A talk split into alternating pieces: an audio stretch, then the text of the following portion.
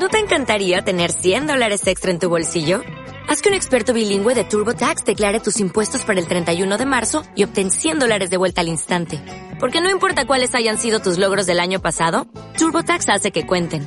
Obtén 100 dólares de vuelta y tus impuestos con 100% de precisión. Solo con Intuit TurboTax. Debes declarar para el 31 de marzo. Crédito solo aplicable al costo de la presentación federal con TurboTax Full Service. Oferta sujeta a cambios o cancelación en cualquier momento.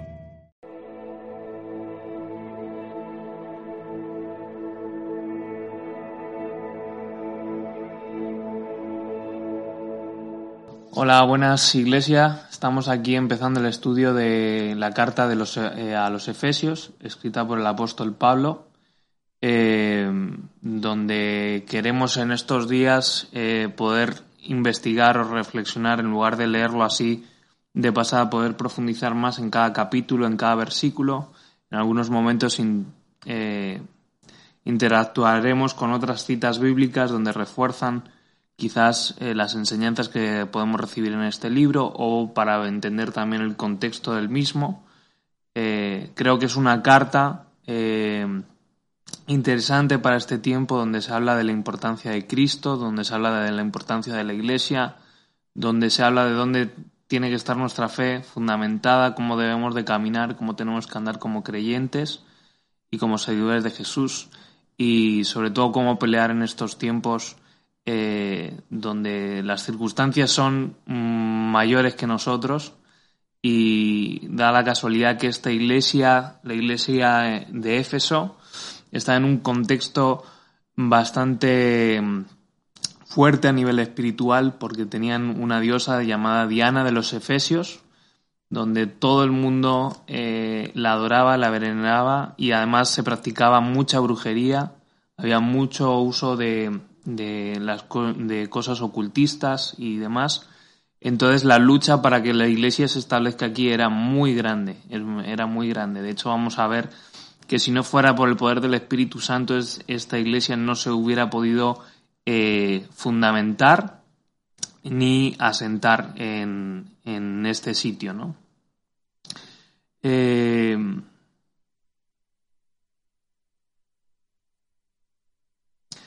Eh, tal vez, más que en ningún otro libro de la Biblia, el libro de Efesios enfatiza la conexión entre la sana doctrina y la práctica correcta de la vida cristiana. Hay demasiada gente que ignora la teología y en vez de conocerla o estudiarla solo quiere discutir cosas que sean prácticas. En, Efesios, Pablo argumenta que la teología es práctica, es decir, la, fusión de, de lo que conocemos de Dios, ponerlo a la vez en práctica al servicio, no solo quedarnos con, con lo teológico, sino llevarlo a la práctica, a fin de vivir en la práctica la voluntad de Dios para nuestras vidas y debemos de entender que primeramente quiénes somos doctrinalmente en Cristo. De hecho, Pablo recalca, eh, vamos a verlo en, en, diferentes citas, quiénes somos en Cristo, quién es nuestra identidad, por qué somos creyentes, por qué seguimos a Cristo. Y por eso digo que es un libro muy enriquecedor. Y esta carta que manda a, la iglesia, eh, ahí mm, eh, había también algunos conflictos de los que creían unas cosas, de los que creían otras, de los que creían solo en el bautismo en agua y demás. Entonces Pablo se va obligado a escribir una carta para reforzar el pensamiento, reforzar cómo tiene que ser la iglesia, animar a la iglesia de, de Efesios, ¿vale? Eh, en Colosenses capítulo 4 versículo 16 dice, cuando esta carta haya sido leída entre vosotros, haced también que sea eh, leída en la iglesia de la, de la Odisea y que la Odisea la leáis también vosotros. Es decir, Pablo escribía cartas, pero a la vez pedía que esas cartas fueran leídas en otros sitios, en otros contextos. Eh, Pablo escribió varias cartas, de hecho, eh, algunas de ellas las escribió desde la prisión, eh, como es este caso de Efesios, Filipenses, Colosenses y Filemón. Eh, Pablo lo escribe desde una cárcel ahora que estamos viviendo estos días de, confinamiento. Creo que es un momento también donde uno puede mm, dar lugar a, desarrollar quizás cosas que, Dios nos habla, poderlas poner por escrito, poderlas compartir, poderlas eh, extender, tener una intimidad más con Dios. Eh, pero claro, Pablo no tenía en esa cárcel, no tenía las comodidades que podemos tener nosotros, eh, de que podemos estar en el sofá tranquilamente o en nuestra cama o donde me estés viendo ahora mismo. no tenía ese contexto para estar cómodo, al contrario, era un contexto eh, más rústico, eh, con cierta carencia de muchas cosas. Entonces, yo creo que para Pablo el escribir estas cartas de ánimo a otros, sabiendo la tribulación y las circunstancias que le estaba pasando, también lo pone como un ejemplo a seguir, ¿no? De que en medio de la tribulación, en medio de la persecución, en medio de no poder salir, en medio de no ser libre, él anima a otros a ser libres, a extender el Evangelio, a seguir predicando a pesar de sus pruebas, ¿no? Y de hecho en las diferentes cartas él habla de sus tribulaciones y de las dificultades que tiene, ¿no? O a causa del Evangelio. Pero como él dice que es eh, que el morir es ganancia y yo creo que para nosotros el morir es ganancia porque es el estar más cerca de Cristo, es el llegar a su propósito y bueno, el apóstol Pablo estuvo dos veces. Cuando escribe Efesios, Filipenses estaba por primera vez en la cárcel y en la segunda eh, escribe segunda de Timoteo, ¿vale? Y más o menos esto nos lleva a calcular que se escribió más o menos sobre el 61 después de Cristo, ¿vale? Porque apela al César en el 67 después de Cristo, ¿vale? Entonces más o menos eh, eh, los entendidos o los estudiosos de, la historia bíblica, pues calculan que más o menos fueron esas las fechas en las que podría ser escrita esta carta. Esta carta también eh, corre un velo, destapa eh, tres ideas principales, tres cosas principales. ¿Dónde estamos parados en Cristo? ¿Cómo estamos con el tema de la gracia? Eh, cómo debo caminar en la vida cristiana, cómo avanzar en la vida del cristiano, en el servicio y en la lucha. Y eh, me he adelantado. Y la batalla del cristiano, cómo pelear con el enemigo. Y nos habla de la lucha del creyente eh, junto con el Espíritu Santo. ¿Vale? evidentemente, en el contexto donde estaba Éfeso,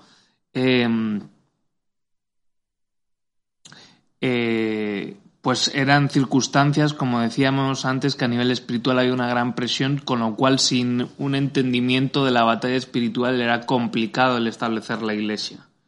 Eh, este libro, esta carta además se ha titulado Encontrando los tesoros del reino. Algunos lo han titulado así porque esconde muchas riquezas de lo que tenemos en Dios y lo que nosotros como creyentes y como iglesia eh, tenemos que atesorar, cuidar y guardar y hacerlo nuestro, porque es así, son nuestros.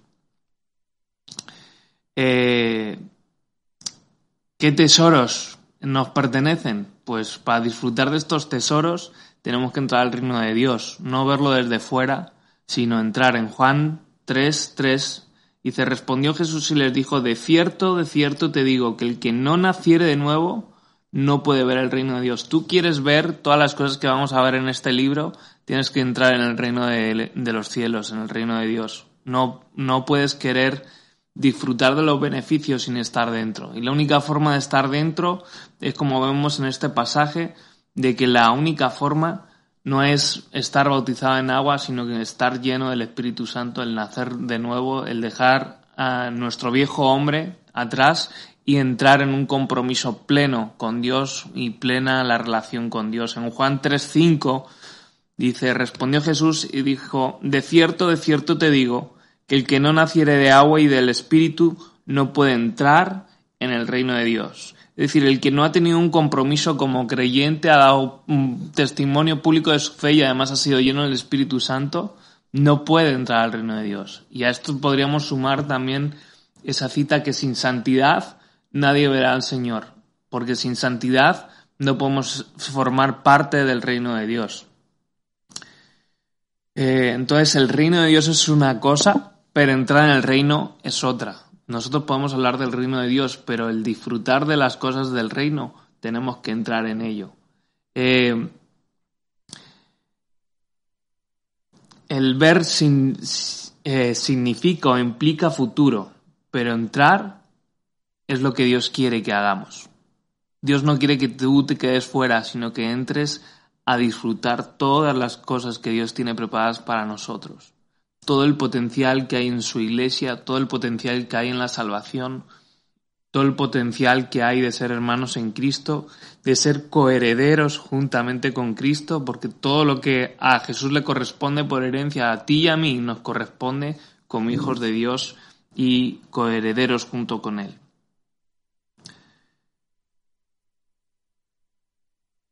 Estos tesoros están ahí para que nosotros los tomemos, son riquezas que están ahí, son cosas que vamos a ir sacando y mm, mm, desmenuzando, por así decir, las escrituras, porque a veces pues leemos y, estudiamos la Biblia, pero como de pasada. Pero cuando uno empieza a analizar versículo por versículo, poco a poco va descubriendo nuevas enseñanzas, nuevas reflexiones, versículos que te llevan a otro sitio. Y yo creo que es algo que nosotros, aunque a veces en nuestra carne y por la rutina y por otras circunstancias nos cuesta el hacer tiempo, uno tiene que esforzarse por hacer tiempo de estudiar la palabra de Dios, de este tiempo que estés en casa, de poder estudiar, de poder conocer, de poder leer. Y, por supuesto, cuando estemos en la iglesia, pues también es bueno el estudiar y el compartir la Biblia juntos y poder eh, aprender juntos y compartir lo que Dios nos habla. Bueno, esta ciudad de Éfeso era la cuarta ciudad más importante del Imperio Romano. Era otra cosa también a tener en cuenta. No era una ciudad cualquiera, un pueblecito, era una ciudad mercantil. Eh, estaba situada en Turquía. Eh, y pues evidentemente, como decíamos al principio, igual que tenían una diosa, pues tenían un, un templo enorme dedicado a, a la diosa Diana, Diana de los Efesios una de las obras arquitectónicas más grandes y una de las maravillas de la época antigua.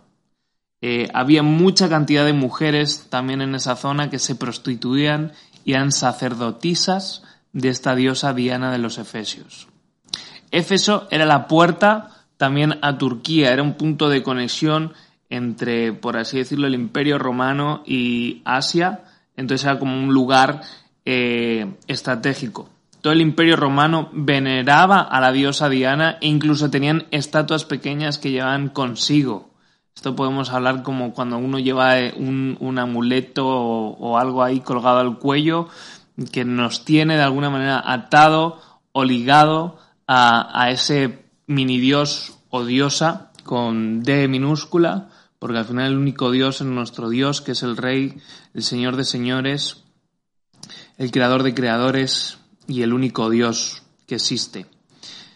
Eh, evidentemente, al ser una ciudad tan grande y de tanto flujo, eh, tenían también muchos recursos económicos eh, y también se movían mucho los trucos de magia, como decía, las, las ciencias oscuras, por así decirlo, estaban al orden del día, ¿no? Era algo, algo común.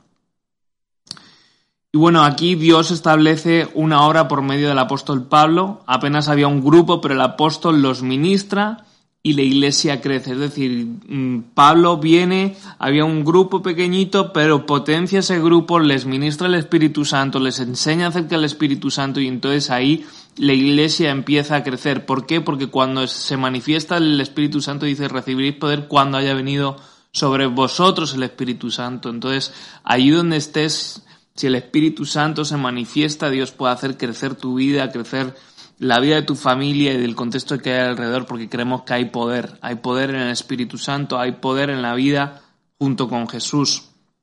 Dice, los creyentes que, habían, que había al principio era gente sin conocimiento, que les daba igual una Biblia u otra, o no entendían la calidad de la vida cristiana. Entonces, por eso Pablo escribe esta carta para explicar, para poner más en claro, más por escrito, cuál es la sana doctrina, cuáles las, las pautas para seguir a Dios, para establecer la iglesia, para ser un buen creyente, etcétera, etcétera, etcétera.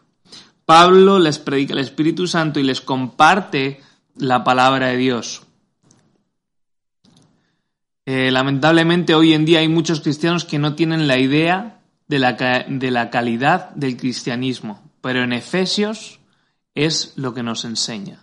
En este libro es mm, algo que vamos a aprender es cómo ser cristiano. No vale ser soy cristiano simplemente porque creo en, Jesús o en Cristo, sino que hay unas pautas a seguir, unos patrones, unas eh, normas, unas directrices eh, que Dios establece para que nosotros podamos andar en la verdad, andar como Cristo andó y ser de testimonio ahí donde estamos y ser parte de que la iglesia, como aquí en Éfeso, se expanda y crezca. Eh, vamos a ir ahora al capítulo Hechos, de Hechos 19. Ahí te invito a que cojas tu Biblia y que me acompañes. Si vas a seguir este estudio, no simplemente lo escuches, sino que puedas coger un cuaderno, tomar notas. Eh, quizás haya cosas que, que eh, a lo mejor no las explique muy bien, intentaré explicarlo lo mejor posible, pero sobre todo lo importante es que juntos podamos leer, atesorar, apuntar y guardar estas enseñanzas. ¿De acuerdo? Dice eh, en, el, en Hechos 19, aquí vemos diferentes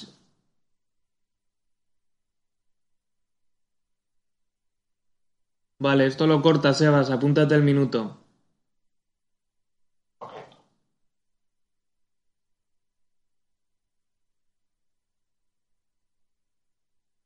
Bueno, en, Hechos 19 vemos eh, que les pregunta si sabían acerca del Espíritu Santo. dicen que ni sabían que existía tal Espíritu Santo. Es decir, tenían religión y práctica, pero no tenían a Cristo. O sea, sabían, por así decirlo, las leyes, sabían que Dios existía, sabían que Jesús había venido, pero no sabían que Jesús había dejado la promesa del Espíritu Santo, que es poder de Dios para entender las escrituras, para atesorarlas y sobre todo para extender el Evangelio. Porque el poder del Espíritu Santo nos capacita no solo para entender las escrituras sino para poder desarrollar todos los dones espirituales que hay en nosotros y que son parte de esos misterios y de esas cosas que Dios quiere que nosotros aprovechemos y las vivamos dentro del reino de Dios.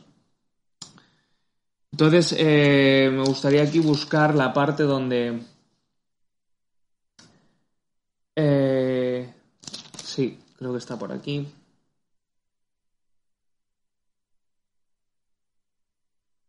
Aconteció que entre tanto que Apolos, en el eh, versículo 1, eh, Pablo, después de recorrer las regiones superiores, vino a Éfeso, hallando a ciertos discípulos. Les dijo, ¿recibisteis el Espíritu Santo cuando creísteis? Y os dijeron, ni siquiera hemos oído si hay Espíritu Santo, dice en el versículo 2. Entonces dijo, ¿en qué pues fuisteis bautizados? Ellos dijeron, en el bautismo de Juan, bautismo en agua. Dijo Pablo, Juan bautizó con bautismo de arrepentimiento, diciendo al pueblo que creyese en aquel que vendría después de él, esto es Jesús, el Cristo. Cuando oyeron esto fueron bautizados en el nombre del Señor Jesús, y habiéndoles impuesto Pablo las manos, ¿qué dice? Vino sobre ellos el Espíritu Santo, y hablaban en lenguas y profetizaban, y eran por todos unos doce hombres. Y entrando Pablo en la sinagoga, habló con de nuevo por el espacio de tres meses, discutiendo y persuadiendo acerca del reino de Dios. Pero endureciéndose algunos y no creyendo, maldiciendo el camino delante de la multitud, se apartó Pablo de ellos y separó a los discípulos, discutiendo cada día en la escuela de uno llamado tirano. Es decir, hubo una persona que se arrepiente, se entrega y pone al servicio de la iglesia la escuela de Tirano. Dice, así continuó por el espacio de dos años, de una manera que todos los que habitaban en Asia, judíos y griegos, oyeron la palabra del Señor Jesús. Dice, todos los que habitaban en Asia, evidentemente en esa época la tierra no estaba tan habitada como nosotros, como en estos tiempos que somos muchos, muchos, muchos, millones de personas. Pero aquí lo que vemos es que Pablo eh, está primero tres meses en la sinagoga, no le dejan seguir enseñando ahí, no desiste, sino que alguien cede, da lugar, un espacio especial para que Pablo pueda durante dos años estar ahí enseñando y ministrando y estableciendo la iglesia. Y como vemos al principio eran un grupito, pero luego son muchos más por la venida del Espíritu Santo, que es lo que estábamos comentando. En, en Hechos 18, en 18, creo que es 24, sí, en Hechos 18-24, es decir, antes de que Pablo llegara a Éfeso, dice, llegó entonces a Éfeso un judío llamado Apolos, natural de Alejandría, varón elocuente, poderoso en las escrituras. Este había sido instruido en el camino del Señor y siendo del espíritu fervoroso hablaba y enseñaba diligentemente. Eh, lo concerniente al Señor, aunque solamente conocía el bautismo de Juan. Es decir, porque Apolo, Apolo solo conocía el bautismo en agua, es por eso que en Éfeso solo sabían cuando llega Pablo eh, acerca del bautismo del agua. Entonces, es por eso que después cuando llega Pablo, ministra el Espíritu Santo y son potenciados en este área, porque solo tenían las enseñanzas de Apolo.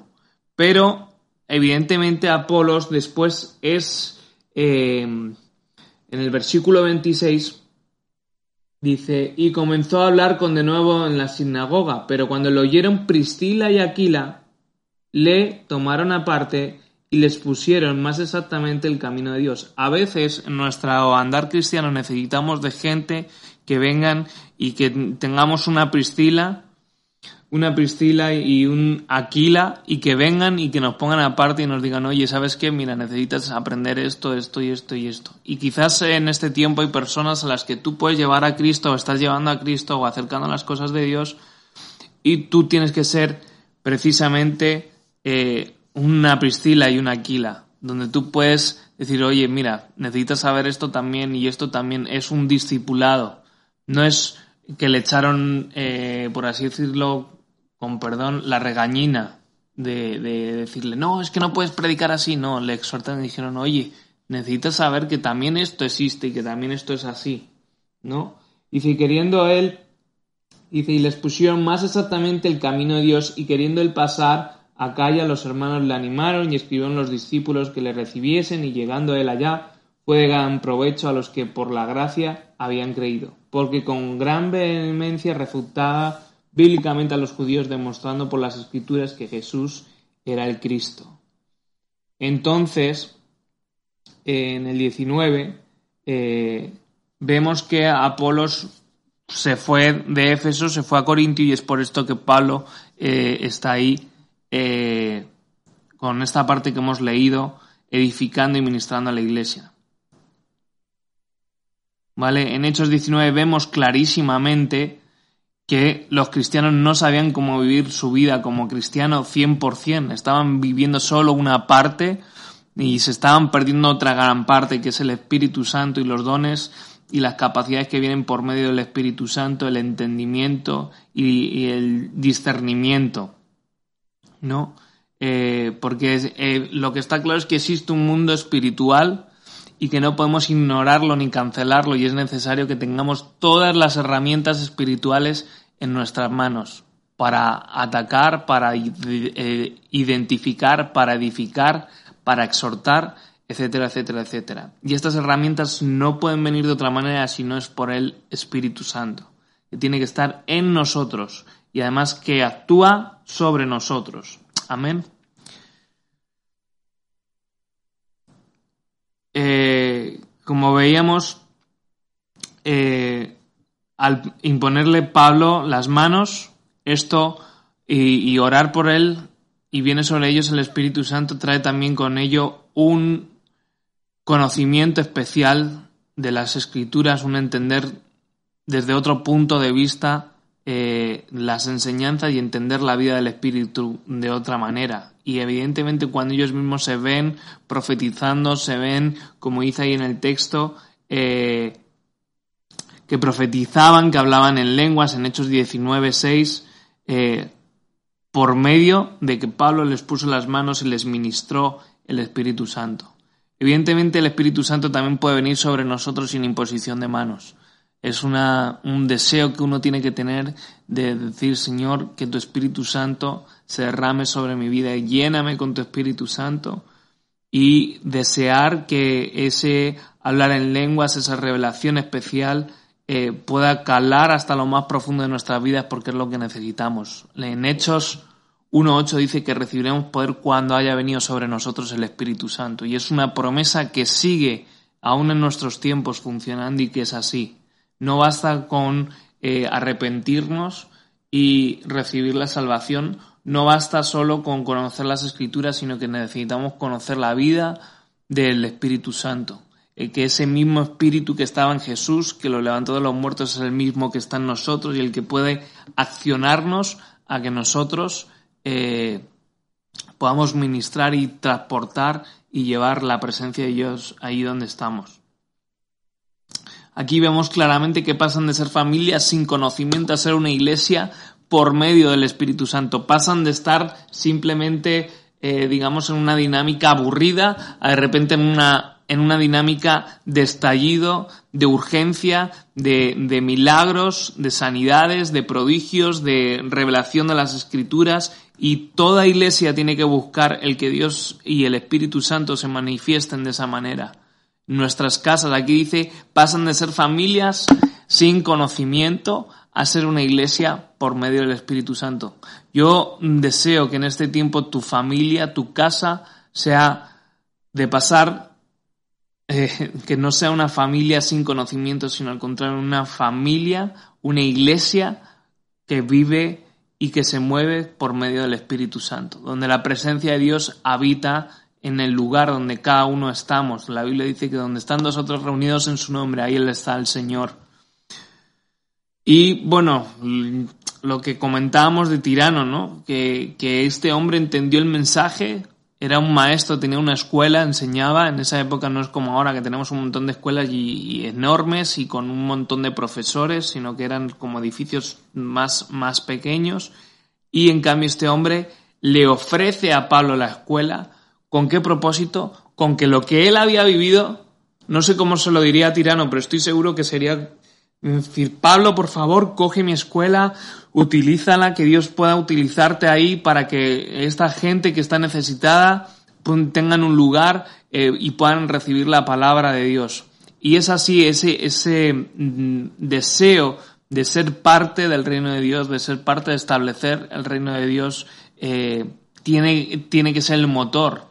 Y el, el, la gasolina de este motor, por supuesto, es el amor porque Jesús dio su vida por nosotros por amor y es por amor que nosotros establecemos su reino y es por su amor que seguimos aquí queriendo investigar y leer y conocer más acerca de las escrituras.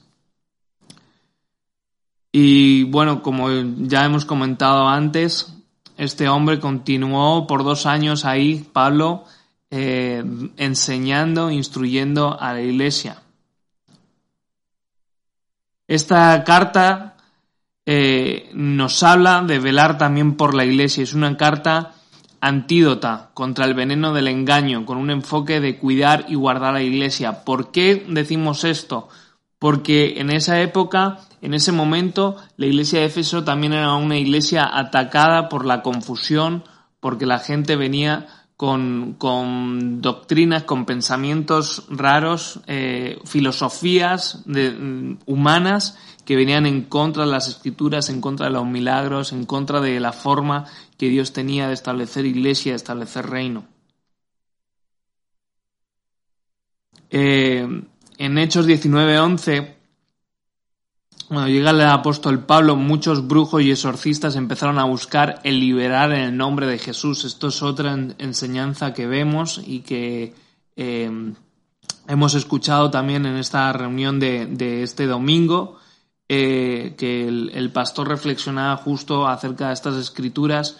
Vemos ahí que Pablo, eh, perdón, Pablo no, la gente eh, que eran brujos y exorcistas, echaban los, en los demonios o intentaban echar los demonios en el nombre de Pablo, porque aparentemente este, este nombre tenía poder. ¿Por qué? Porque los demonios conocían que Pablo era usado por el poder de Dios. ¿no? Y en Hechos 19:11 dice, y hacía Dios milagros extraordinarios por la mano de Pablo, y de tal manera que aún se llevaban los enfermos los paños o delantales de su cuerpo. Es decir, ya no solo al enfermo directamente, sino por objetos que tenía el enfermo, oraba por ese objeto y luego esta persona era sanada. Eh, y las enfermedades se iban de ellos y los espíritus malos salían. Pero algunos de los judíos exorcistas ambulantes intentaron invocar el nombre del Señor Jesús sobre los que tenían espíritus malos, diciendo, os conjuro por Jesús el que predica Pablo. Y había siete hijos de un tal Esteba, judío jefe de los sacerdotes, que hacían esto, pero respondiendo el espíritu malo dijo, Jesús conozco y sé quién es Pablo, pero vosotros quiénes sois. Y él, hombre en quien estaba el espíritu malo, saltando sobre ellos y denominándolos, pudo más que ellos, de tal manera que huyeron de aquella casa desnudos y heridos. Dice en el 15, en 19.15, pero respondiendo el espíritu malo dijo, a Jesús conozco y sé quién es Pablo, pero vosotros quiénes sois. Es decir, los demonios identifican cuando el poder de Dios está sobre nosotros. Los demonios saben que nosotros somos agentes de cambio y que podemos ser usados por Dios. Y tiemblan cuando nosotros estamos en búsqueda. Es un tiempo en el que nosotros también tenemos que meternos en la presencia de Dios, llenarnos de su palabra, llenarnos de alabanza, llenarnos de buscar de Él, que es verdad que esto lo deberíamos de hacer siempre, pero ahora más que nunca la iglesia tiene que ser preparada para una conquista y un, y un contraataque. Eh, es tiempo de que la gente sea salva, que la gente se arrepienta, que la gente pueda llegar a Dios. Y muchas veces en nuestro egoísmo, en nuestro andar cristiano, dándonos, como decíamos antes, dándonos mm, un poco igual, qué Biblia sea, si esto es o no es. No, el cristiano tiene que estar preparado y entendido en las escrituras, entendido en la vida del Espíritu, entendida en los dones espirituales para saber cómo usarlos, en qué momento usarlos. Esta gente desconocía cómo funciona el poder de Dios y por eso utilizaban, dicen, ah, bueno, si, si Pablo ora en el nombre de Jesús, nosotros vamos a orar en el nombre del, de, de Jesús que predica Pablo. Pero eso no funcionaba, porque además ni era oración, simplemente daban la frase y el demonio no iba a responder porque ellos no tenían autoridad como la que nos es delegada por el Señor, cuando el Espíritu Santo está eh, en nosotros. Que eso me lleva a acordarme de este pasaje de Isaías, porque Él nos ha ungido para liberar a los cautivos, para liberar a los presos, para dar vista a los ciegos, porque Dios nos ha ungido eh, el Espíritu Santo te ha ungido para que seas testimonio allí donde estés. Eh,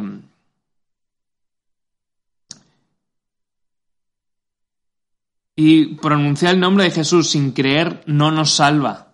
Tiene que ser que desde tu corazón creyendo eh, de verdad que Él existe, que Él es poderoso, es que tenemos autoridad. Esto es como cuando uno hace la oración de entrega, si tú no estás creyendo que realmente Jesús es tu Señor y tu Salvador, es simplemente como si estuvieras recitando un, poema una frase de alguien. Pero tú tienes que tener fe, tienes que creer absolutamente de que Él es poderoso para sanar, para librar, para perdonarte, para cubrir todos tus, tus pecados, cubrirlos con su sangre y purificarte y hacerte limpio delante de Dios porque dice que sin santidad nadie verá al Señor. Y lamentablemente en estos tiempos, cuanto más crece la iglesia, más mezcla hay en la iglesia, más diluido está el Evangelio, más diluido están las cosas que son sí y las cosas que no son no. Hay cosas en las que vamos por el medio, por no ofender a unos, por no ofender a otros, pero aquí Pablo en la carta de los Efesios es claro y contundente. Pone, eh, eh, hace como el proceso que se tiene que hacer ahí para separar el agua y el aceite, que cuando está el agua y el aceite es difícil separarlos o y es difícil mezclarlos así es como hay que hacer, hay que separar las cosas. Hay que identificar lo malo como malo, lo bueno como malo y tratarlo como tal. Ni, no andar con medias tintas. No existe el color gris eso. Es blanco o es negro. La epístola de los Efesios quita las mezclas y pone en orden y recto las enseñanzas en cuanto a cómo seguir nuestra vida cristiana. Las armas no sirven como un instrumento de religión. Tú usas las armas porque las tienes adentro y hablan de una vivencia interna. Es decir, tú no puedes querer utilizar algo sin, sin, sin hacerlo tuyo y sin tener las circunstancias para utilizarlo. Y las herramientas espirituales son esas. Cuando tú estás viviendo la vida cristiana en orden, cuando tú estás viviendo cerca de Dios, cerca de su poder, cerca del Espíritu Santo, es que esas herramientas se activan. Y es, es como cuando tú eh, el otro día en una película veía una escena en donde estaban cargando una máquina de misiles. Si tú tienes esa máquina de misiles pero no tienes el botón ni tienes el objetivo donde quieres lanzar esos misiles no va a servir de nada. Y con las herramientas espirituales es igual. Y el que trae la revelación de las coordenadas exactas donde lanzar ese misil, donde lanzar esa palabra, donde lanzar esa profecía, donde lanzar esa bendición, es el Espíritu Santo.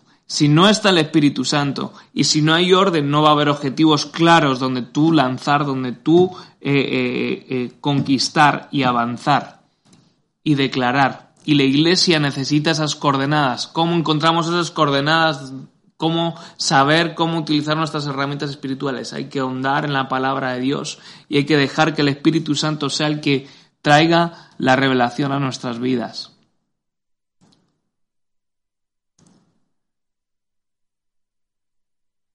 Estos exorcistas salieron avergonzados por usar las armas a nivel religión y no desde una experiencia. No tenían el Espíritu Santo, no tenían eh, las, el discernimiento y el entendimiento de cómo utilizar esas armas y además no tenían autoridad para utilizarlas.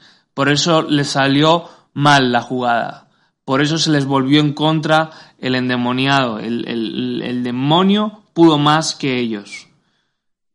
Si conoces, si conocemos a Cristo, los demonios y el infierno nos conocen. Si estás sirviendo y buscando al Señor, te conocen en el infierno van a saber que tú eres hijo de Dios, que tú estás obrando. Ya más que nada es un tiempo de definición. ¿Qué publicamos en nuestras redes sociales? ¿Qué es lo que hablamos a nuestros familiares que no son creyentes? ¿Qué hablamos a nuestros compañeros de trabajo?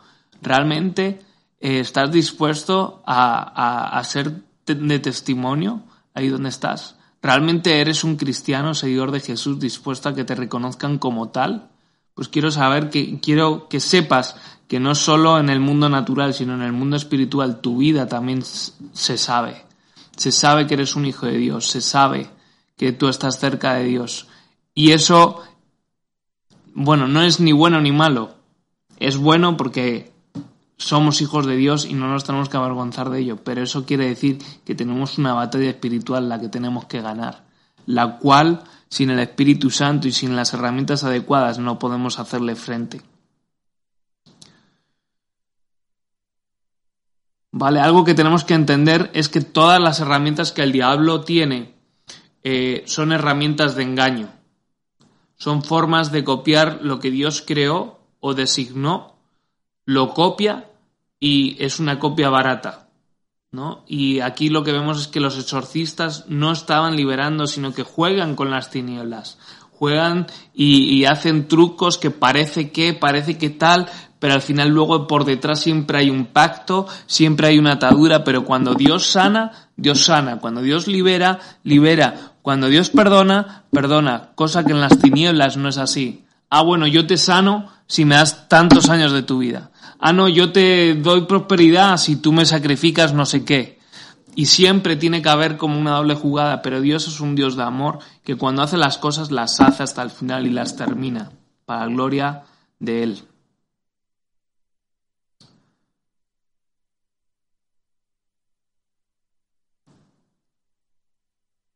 Esta carta también, que me espero que este tiempo ya de introducción te esté abriendo tu corazón a recibir, a conocer, pero esta carta te va, te va a llevar a abrir más tu corazón. Eh, abrir, abrirte más a lo que Cristo tiene para tu vida. Abrirte más a la realidad de un verdadero nacimiento, de un meterte aún más en las cosas, profundizar aún más en las cosas de Dios, en caminar como Cristo quiere que caminemos. Aquí vemos que el cristiano ya no vive en el secreto. La conciencia del Espíritu Santo viene y te habla y te anima a que te pongas vulnerable y abras tu corazón. Porque una vez que conoces las escrituras, sabes cómo tienes que andar, va a haber alguien que te va a ver, va a estar el Espíritu Santo recordándote, oye, así no, esto así no, esto es así, así, así. Y, el tema es eso, que uno, cuando una vez que ya has conocido, te es difícil el hacer que no lo conoces o que no lo sabes. Eh, eso es como cuando ya te has enterado de una sorpresa y quieres hacer que no te has enterado, es muy difícil. Yo por lo menos no puedo, pero es, es muy difícil el hacerte el sorprendido de, ay, no me lo esperaba. No, se te nota en la cara, ¿no? O, o ya, ya sabías que lo que te iban a regalar, se te nota. Y aquí es, es esa sensación, tú ya has conocido, ya has visto la luz de las cosas, eh, tu forma de ver, de actuar van a cambiar, porque vas a ver las cosas desde otro punto. Evidentemente no solo pasa con este libro de Efesios, pasan con muchas partes de la escritura, pero aquí vamos a ver precisamente cómo tiene que andar el cristiano, cómo tenemos que luchar en nuestras batallas, qué es lo que el Señor espera de nosotros. Y eso ya te pone una línea en la que no te debes de salir. Y en la que si te sales vas a decir, uy, me estoy saliendo. ¿No? Es, eh, va a alinear aún más tu vida cristiana.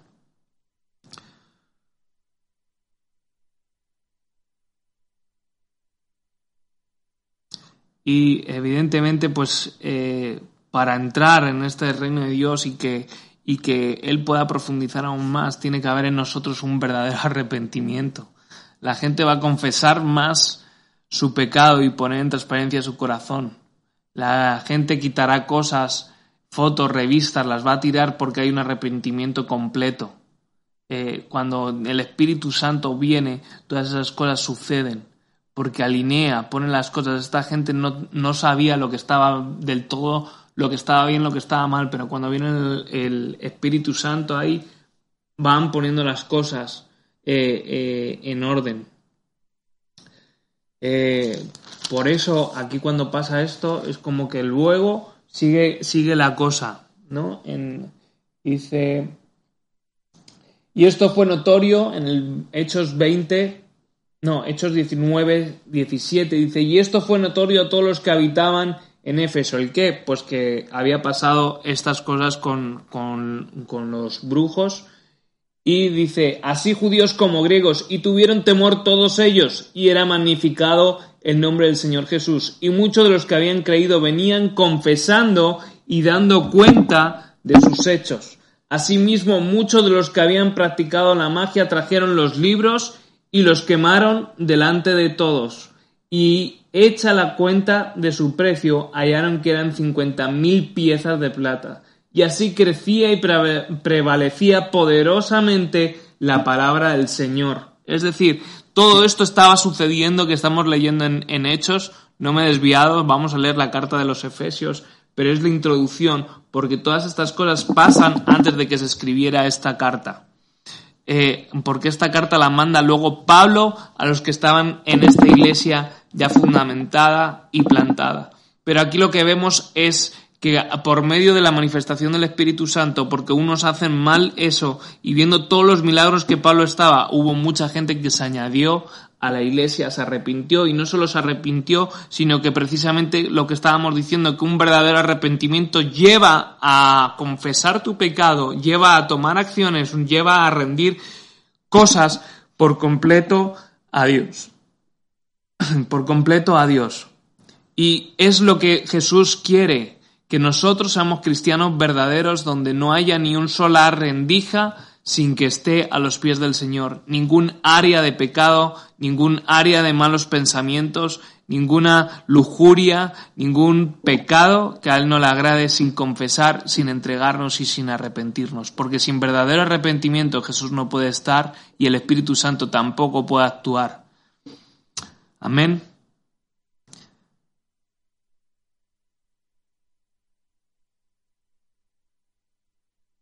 Así que vemos que aquí existe un verdadero encuentro con Cristo, porque la santidad que viene desde dentro no, o sea, la santidad que venía era desde algo de dentro y no por religiosidad, no por ganarse puntos, era porque realmente había un arrepentimiento claro, de decir, me he dado cuenta de que todo esto está mal, todo lo que he estado haciendo durante años, aquí tenéis mis libros de brujería, mis eh, instrumentos de hechicería, lo que fuera. Quizás eh, tú cuando te has convertido, eh, has tomado decisiones, pero a veces también en nuestro andar diario cristiano, a veces tomamos cosas que también son cosas que a Dios no le, no le agradan.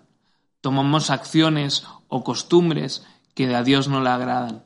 Y ahora te pido que en, ese, que en este momento también reflexiones sobre esto. Esto no es solo para gente no cristiana, de que uno tiene que entregarse a Cristo, arrepentirse y dejar de hacer las cosas que hacíamos en nuestro viejo hombre y en nuestra mm, vieja forma de ser, sino que también tenemos que continuamente estar analizando cómo estamos, cómo está nuestro nivel de santidad, cómo está nuestro nivel de lealtad, cómo está nuestro nivel de conocimiento de la palabra, cómo está nuestro nivel de compromiso con nuestra congregación, con nuestra iglesia, cómo está nuestro nivel de servicio, porque como decía antes, quien sirve y está involucrado en la obra de Dios, el, enemigo tiembla y sabe que tenemos autoridad.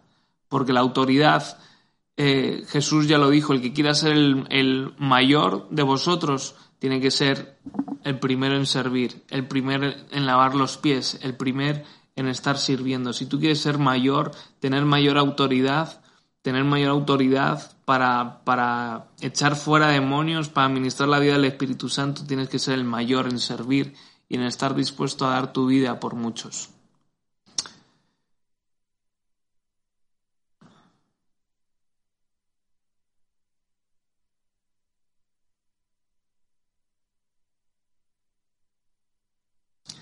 Y un dato curioso es que justo esta ciudad tenía muchas riquezas, mucho dinero. Y mm, uno de los mm, mayores eh, demonios o dioses, el eh, Mamón, el dios del dinero.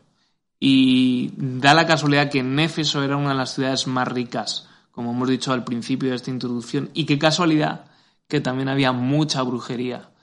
¿Por qué? Porque las tinieblas se mueven así. Y donde hay muchas riquezas y donde hay mucho dinero, hay mucha brujería. Hay muchas cosas ocultas ahí detrás. Hay muchos pactos por ahí detrás.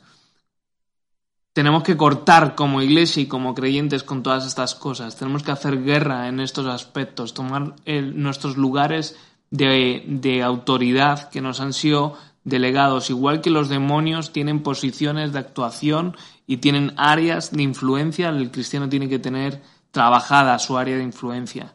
Tenemos que orar, defender nuestra casa, defender nuestra iglesia, defender el lugar donde habitamos, donde estamos, desechando toda obra de maldad, toda obra de tinieblas.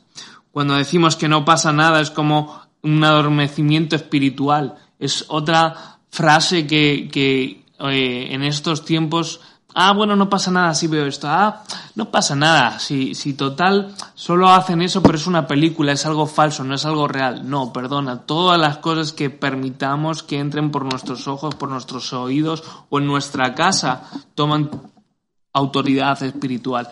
Aunque sean cosas de costumbres, aunque sean cosas que nos hemos criado con ellas, son cosas que no le agradan a Dios y que nosotros tenemos que ser los primeros en cortar esos cables, cortar esos esos cables que detienen la cuenta atrás de la bomba. Porque cuanto más cosas acumulemos, al final cuando estalle, eh, va a estallar con todo. Y nosotros no podemos permitir de que mm, haya bombas de relojería dentro de la congregación, dentro de la iglesia, dentro de tu casa, de que se van haciendo cada vez más grandes, porque pensamos, ah, bueno, es que total esto no pasa nada, hoy, hoy se lo voy a permitir a mi hijo. Hoy se lo voy a permitir a mi hija, o eh, esta circunstancia, eh, eh, voy a tomar esta decisión. Y son cosas que al final van sumando y que el enemigo va tomando directamente como el caballo de Troya, se va metiendo ahí hasta lo más profundo y cuando tú quieres salir de ahí, ya no puedes, ya no puedes, porque muchas veces estas cosas van apagando lo que deberíamos de despertar. Es como este tiempo que parece que la iglesia se, se ha replegado, las cosas se han apagado, pero por otro lado también está habiendo un estallido donde estamos levantando más la voz de predicar el Evangelio, más el hablar de Dios, y tú que estás en tu casa no te lo tomes como vacación, no te lo tomes como vacaciones, es tiempo de que milites, que ores, que busques y que intercedas por tu iglesia, por tu casa, por tu familia, por tu municipio, por tu nación, porque lo necesitamos más que nunca, porque el diablo, aunque es este virus haya sido creado por humanos, Evidentemente hay un, un diablo, ni la muerte se está llevando a mucha gente, pero el diablo también está trayendo mucha confusión. Ah, ves cómo ves que no necesitas a la iglesia, ves que no necesitas esto, ves que no necesitas lo otro. Ah, bueno, ves, ya te dije que eso de creer en Dios, que no te salva, que no te protege, son mentiras que vienen por medio de brujería, por medio de hechicería, por medio de otros que están haciendo actos, porque ¿qué, qué quieres que te diga? Se siguen haciendo sacrificios, más que nunca, se siguen haciendo cosas de ocultismo más que nunca, creyendo que esa solución, cuando nuestra solución está en buscar primeramente el reino de Dios y su justicia, y todas las demás cosas nos sean dadas por añadidura. Y bueno, esta parte no estaba en los apuntes, pero es algo que sentía en mi espíritu de transmitir. Cuando viene el Espíritu Santo a tu vida, va a hacer cosas tremendas y la sanidad va a impregnar cada área, cada cosa que hagas en tu vida. El Espíritu Santo no se cansa de obrar en nosotros. Él está siempre que le damos lugar, siempre que queremos que Él se manifieste, es darle libertad. Hay que dar libertad. El Espíritu de Dios está donde hay libertad. Él se mueve donde hay libertad. Eh, y como cristianos tenemos que pelear esta batalla, pero antes de pelear hacia afuera tienes que pelear la interior y ser capaz de vivir de una forma digna conforme a tu llamado. Todos tenemos un llamado, estamos llamados a ser hijo de Dios, estamos llamados a predicar el Evangelio, estamos llamados a ser ministros de nuestra casa, estamos eh, eh, mm, llamados a ser de testimonio a nuestros compañeros de trabajo y nosotros tenemos que pelear la batalla de que el fuego que hay en nosotros no se apague, sino avivarlo, que la fe que hay en nosotros compartirla, que las palabras que Dios nos ha dado extenderlas. Así que no sacrifiques tu llamado por momentos de placer, por momentos de, de, de, sof, de sofaning, de Netflix y de otras cosas. Precisamente eh, son días donde a uno le apetece, pues, venga, ¿qué voy a hacer? Pues estar en la tele, estar en el ordenador, estar con las redes sociales, estar con tal, pero sabes que también puedes dedicar tu tiempo a profundizar, a conocer al Dios que te creó, el Dios que está esperando a que tu ministerio crezca, que tu llamado crezca, de que tu palabra, su palabra crezca en ti y dé fruto y fruto que permanezca. Y con esto es con lo que quiero terminar esta introducción. No sacrifiques tu llamado por momentos de placer, pelea la buena batalla, milita porque el mundo exterior está deseando que salgas a para abatirte y destruirte. El enemigo está esperando y el punto de inflexión no es lo que estamos viviendo ahora, sino qué vamos, qué vamos a hacer después, qué vas a hacer después con tu vida, como decía el otro día en la predicación. ¿Qué vas a hacer con tu vida? ¿Qué vas a hacer con tu llamado? ¿Qué vas a hacer con tus áreas de servicio? ¿Tienes áreas de servicio? Busca áreas de servicio donde puedas servir a la iglesia, servir al cuerpo de Cristo para que los millones y millones de personas y miles de personas que están muriendo, sea por el coronavirus o sea por otras enfermedades, o sea simplemente por suicidios, tengan una esperanza porque tú y yo estamos haciendo lo que tenemos que hacer, que es predicar el Evangelio. Así que vamos a terminar con una oración y te recuerdo que en este canal de YouTube estaremos subiendo las diferentes enseñanzas y que puedas eh, asimilarlo, escucharlo varias veces y estudiar con ello. También lo vamos a subir a nuestras redes de, podcast en en ebook, en Evox, en Spotify y también en, en Apple, Apple Podcast. Así que te invitamos a seguir tanto esta enseñanza como otras predicaciones que estamos compartiendo. Señor, gracias por este tiempo, gracias por eh, esta introducción a esta carta de los Efesios, por estas enseñanzas, por este Pablo tan loco de arriesgar tanto por muchos y por tu iglesia. Señor, oro, por mis hermanos ahí donde estén en sus casas, que tu Espíritu Santo caiga en esta hora sobre ellos. Señor, que tú ministres su corazón, ministres sus vidas, donde podamos ser confrontados con tu palabra, ser fortalecidos, poder mm, tener un autoanálisis de nosotros mismos para ver en qué áreas te estamos fallando, en qué áreas necesitamos, Señor, que tu Espíritu Santo nos, nos fortalezca, eh, nos levante, nos restaure, en qué áreas tenemos que, que tomar acciones de limpieza, de purificación, de sacar cosas de la, de la casa, sacar cosas de la habitación, Señor, para que tú puedas venir y habitar y estar en medio nuestro y estar en nuestra vida. Señor, y oro, Padre, por aquellas personas también que aún no te conocen, si, si es el caso y me están escuchando ahora mismo, que puedan entregar su vida, como hablamos, con un arrepentimiento completo, dejando las cosas viejas del pasado, Señor, y entregándose a tu vida, Señor, a la vida de, de, estar en la luz, en la vida de hacer las cosas bien, de hacer las cosas buenas, Señor, y de, de obrar con amor, Señor, y, y sobre todo de creer en tu nombre, de que tú eres nuestro Señor, nuestro Salvador que mandaste a tu Hijo a morir por nosotros en la cruz, por nuestros pecados, por los que hemos cometido, por los que vamos a cometer, Señor. Pero gracias, gracias por esa obra de la cruz que trae salvación a nuestras vidas. Y bendecimos también a cada miembro de la Iglesia Manantiales, Señor, que sean días de expansión, días de fortaleza, días de, de, aumentar su conocimiento en tus escrituras, de profundizar en tus escrituras, Señor, para que cuando sea el momento de salir a la batalla, Señor, podamos salir fortalecidos, renovados y como se, se, nos compartían en estos días, Señor, salir y derribar a nuestros gigantes, Señor, anclados en tu nombre, Señor. Te bendecimos y te glorificamos a ti, que toda la gloria sea para ti y solo para ti, Señor. Te bendecimos, Señor. Bendecimos nuestro pueblo, Boadilla del Monte, nuestro país. Señor, ten piedad, Señor, por todos aquellos que, que se están muriendo, perdiendo familiares, Señor, y no te conocen, Señor, que tu Espíritu Santo los alcance y que pongas a personas en sus caminos, Señor, para que puedan tener un arrepentimiento y un encuentro contigo. En el nombre de Jesús.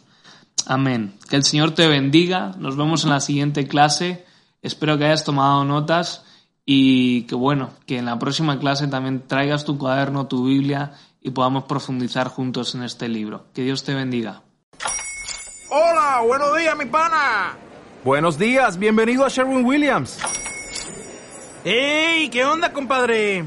¿Qué onda? Ya tengo lista la pintura que ordenaste en el ProPlus app. Con más de 6.000 representantes en nuestras tiendas listos para atenderte en tu idioma y beneficios para contratistas que encontrarás en aliadopro.com. En Sherwin Williams somos el aliado del PRO.